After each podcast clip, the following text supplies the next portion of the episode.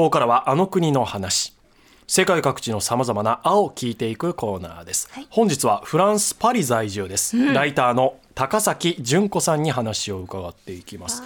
時差がだいたいマイナス7時間と言われてますので多分今朝の7時43分というところでしょうかね、はい。高崎さんおはようございますおはようございます。おはようございます。朝早くからありがとうございます。よろしくお願いいたします。はい、よろしくお願いいたします。今日パリはどんな天気でしょうか？今日はまだ晴れてますね。ただちょっと朝晴れてても夕方、昼から夕方に崩れることが最近多いので。うん。気温どのくらいなんですか？パリって今えっ、とですね、え結構ね、朝夕が低いんですよー。だいたいすいません、今見ますね。まあ大体全然大体ではい。だいたい今ですね、15度ぐらいとかですかね、昨日で。はあはあはなかなか寒い。今、現現在外が12度。今日は最高22度。ああ22度まで上がるんだ、うん。へえ。まあ、上がることは上がるんですね。高崎さんはパリ何年ぐらいお住まいなんですか？はい、えっ、と、フランス自体に今年で23年住んでいてですね、はい、パ20リそう、パリというん。言ってしまっているんですけど、実は郊外の方にちょっと住んでいます。いえいえいえ。我々から見たらもうパリです。あありが素とうござい敵なところます。にお住まいで。パートナーがフランスの方なんですか？はい、フランス人の夫と、えー結婚しております。そね。んな高崎さんに今はい。日はこの青伺っていきます、たかがサンダルされどサンダルフランスで加熱するサンダル投稿ありなし論争。サンダル。そう。でなんか高崎さんこのまた曲がちょっとリンクこのテーマにリンクするって伺ったんですけどちょっと教えてもらっていいですか？あはい、あの、この曲ですね、実は今日お話ししたいテーマの重要な曲でして、あの、南フランスの港町マルセイユの8人のラッパーたちが、あの、集まって作ったラップのグループ曲なんですね。で、曲のタイトルがバンドオーガニゼといって、まあ、バンドがギャング、オーガニゼが組織されたギャングチームっていうように、ちょっとあの、治安の悪めの曲なんですけれども、あのマルセイユ近郊のいわゆる柄が悪いと言われるてしまうようなが若者たちの生活のキーワードをたくさん盛り込んでるんですね。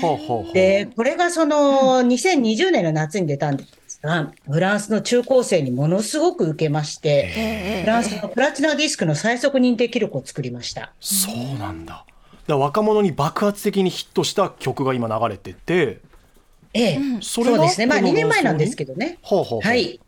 そうなんですよ。はい。そう、あの、実はこれ、私も中学生と小学生の息子たちが聞いてきて、びっくりしたんですけど、こんな曲を聴いてるんだというのが。ただ、そのぐらいやっぱりあの人気ミュージシャンのあのスタイルっていうのは、若者のライフスタイルやファッションにすごい影響を与えることがありますよね。そうで、うん中高生にはすごいラップが支持されていて、で、ええこのラッパーの人たちが、スポーツブランドの靴下、うんショーセットっていうんですけども、あとこれをサンダル、クラケットと履くというファッションをしていて、これがすごく受けたんですね。で、これがクラケット、サンダル、ショセットっていうもう組み合わせて、クラケット、ショセットっていう一つの表現になって、まあ2017年頃から流行したと。ええで、それで学校に行く子たちが出てきたんですえね。ごめんなさいえあのサンダルえ裸足じゃなくて靴下でサンダルを履く、そう、靴下でサンダルを履く。で、両方ともブランド物の靴下とブランド物のサンダルを履くんですね。それはおダサくないんですか？いや、それがねあ、のそれが私その、お父さんがよくそうそう。つっかけを履いて、うんそそのまま家でやめようよっていうタイプの。そう、でもね、これあの、うん見ていただくと、やっぱその世界観にすごくあって、なるほどねっていう。感じにはなるんですね。やはり。履きこ。なしてるのか。うん。そう、あ、なるほどね。って、まあ、あとわか、ね、いろんな世代が違うとかっこいいものも変わっていくので、あ今の子たちはこうなのねっていうものだったんですが、まあ、あの、同時にですね、女の子たちの間では丈の短いちょっとおへそが出るような、えクロップトップっていうのが流行って、で、まあ、いわゆる本当にすごくカジュアルで、まあ、ビーチ並みの服装ですよえ。ね。うん。で、これで学校行くのはありなのなしなのっていうのが、ーまあ、な学校保護者、はいあとその、まあ、国家こ、あの、国民教育省っていうのが、その日本でいうところの文科省なんですけども、はいそこまで巻き込んでの大論争になってしまったとそんな。に。で、3年間ぐらいね、出たり入ったりするんですよ。この論争が続いてますね。え省庁を巻き込んでるってことですか？あそうですね。まあ結局学校での禁止事項なので、それってどうなのよっていうのが上までそう上がっていってしまったと。えごめんなさいうんちょっと前提がよくわからないんですけどフランスって、ええあの日本の学校みたいに校則とか禁止事項ってそんなあるものなんですか、あ、そうですね。まずそこから。まずフランスの学校って校則はあるんですけれども、学校ごとにまあ日本みたいに決まっていて、ただうん服装に関しては最小限なんですね。というのが、その個を尊重するイメージというのが、あうの、ん強いと思うんですけれども、まあフランス全くその通りで、で、あの、服装に関しては、まああの、最低限社会で出ていくのに問題がない服装というのと、あとその世俗主義というので、そのあらゆる宗教の自由があるからええ、逆に特定の宗教のシンボルを持ち込まないようにしようね、公浴用の場ではっていうのがまあ決まってると。そういうことそれ以外はまあ自由ということええですね。それ以外自由だけどサンダルとこのちょっと丈の短いトップスはいただけないぞっていう声が出てるってことですか？そうなんです。まあ、あの、ある学校、禁止した学校っていうのがその言っていたのが、科学の実験なんかではやっぱり足先が出てる靴っていうのは危ないんですよね。そう。だからその時間だけは履いてこないでっていう禁止をしているところもありますし、で、あとそこでその、と、その時に国家教育だ、国民教育省の大臣さんが、あの、共和国の理念の価値観に合った服装をしてきてちょうだいっていう言い方をして、共和国の理念、うん 難しいこと言いますね。そう。で、うん。それでまあ、なんとなくふわっとは伝わるんですけど、でもええ。細かくいくと、え、実際どういうことなのよっていうことはやっぱ起こったんですね。じゃあ今全面禁止ではなくまだ履いてる子もいれば履いてない子もいるみたいな。ルール的に決まってないんですか？そうですね。はい。あと、まあ、あの、ルール的には決まってるところと決まってないところがあるのと、うん。あと、まあ、やっぱりラップの世界が好きで、うん。で、その、そのスタイルを真似したいっていう子たちもそんなに多くはないんですね。うん。ただ、やっぱ目立ってしまうので、まあ、そう、目立ってしまう、プラス禁止っていうのがやっぱすごくフランスの人たちは嫌いな言葉なのいで。やでしょうねなんかデモを起こすよくそのニュースを見るイメージもありますし、ええ。なんかそんなん細かい細かいこと言うなっていう感じになりそうですけどね。そうでもないんですか？自由にさせろって子供たちの。そうですね。やっぱりその自由であるっていうのがすごく大事でして、うん。うん、その、もともとやっぱり、まあ、フランスというとフランス革命の時から脈々とつながってる大衆の戦いの歴史があるんですけれども、あの、自由ってすごくないものだったんですよね。で、ものすごく苦労して苦労して獲得してきてうんうん、やっぱり国がこういうふうに上から禁止って一言出したら簡単に脅かされてしまうので、もう禁止するっていうのはすごいよっぽどのことなんだっていうのがもう感覚として社会に広がってるというのはありますね。じゃあもうこれな感覚としてどうなんですか？社会現象っていうかこうニュースになるようなことなんですか？そうですね。あの、例えば一般にそう生活してるとそんなに目に目にするものだったりとか、まあ人の足元ってそこまで気にしないっていうのもあるんですけど、やっぱ禁止になったっていうことでニュースになって、で、フランスの方たちはその服装の禁止が緩い中学校、高校で育ってきてるので、はいはいはいまず中学校、高校で服装の禁止があるってことで、なんじゃそりゃみたいなことの反応が起こるんですね。日本と真逆ですね。ねいろんなルールがあって日本も問題にはなってますけど、うん。一つこのサンダルのことでこう取り上げられて、ねこれだけ論争になるのはよっぽどのインパクトなんでしょうね。うん。高崎さんの息子さんも小学校中学校っておっしゃってましたけど息子さんたちはどうですか？履いてますか？あ いや、うちの息子たちは、あの、ゆるい感じ、そこまで趣味に、なんて言うんでしょう。スタイルの趣味にうるさくないので、ええ親の与えられたものをボヘーっと履いてる感じなんですが。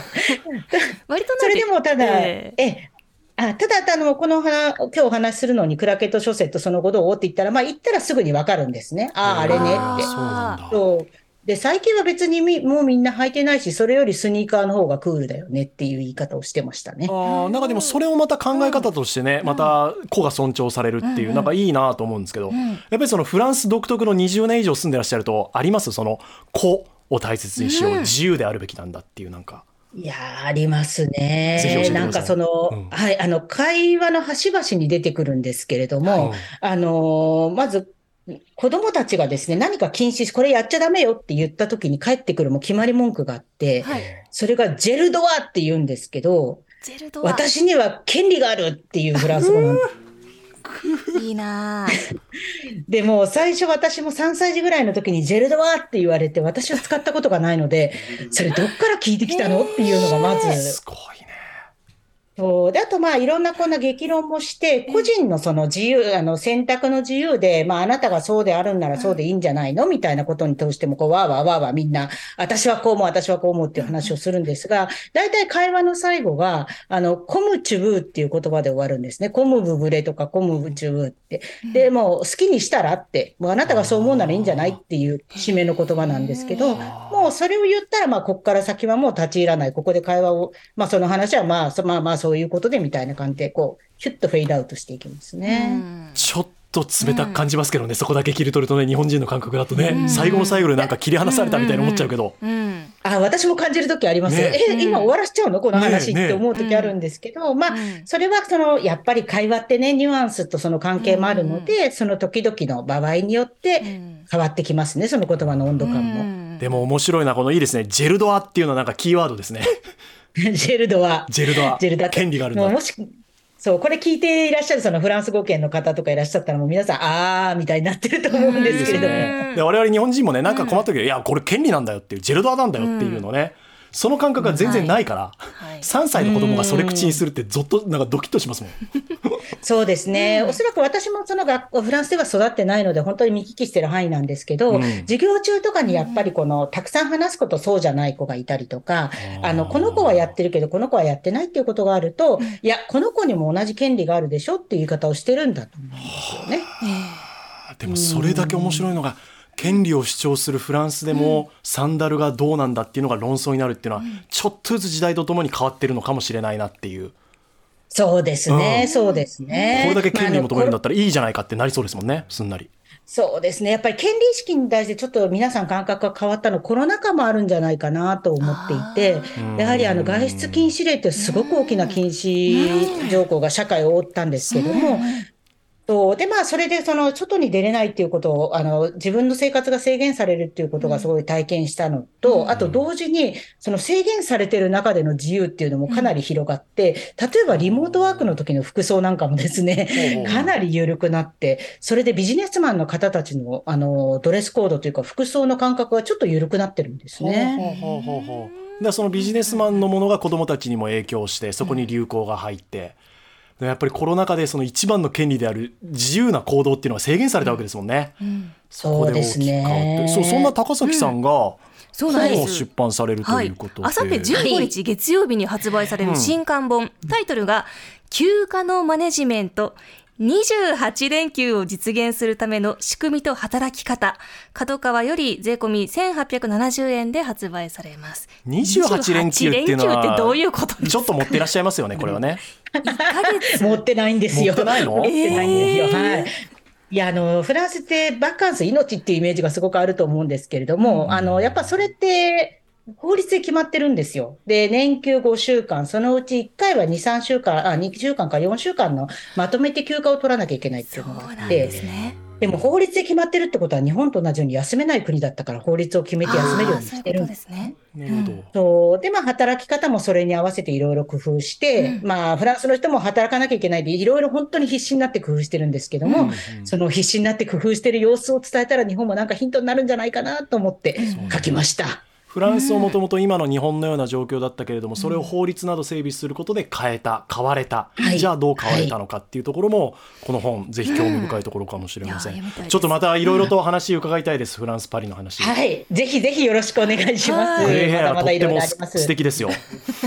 ありがとうございます。いいです。またぜひよろしくお願いいたします。今日はフランスパリ在住のライター、高崎純子さんに話を伺いました。ありがとうございました。ありがとうございました。失礼いたしありがとうございまますした。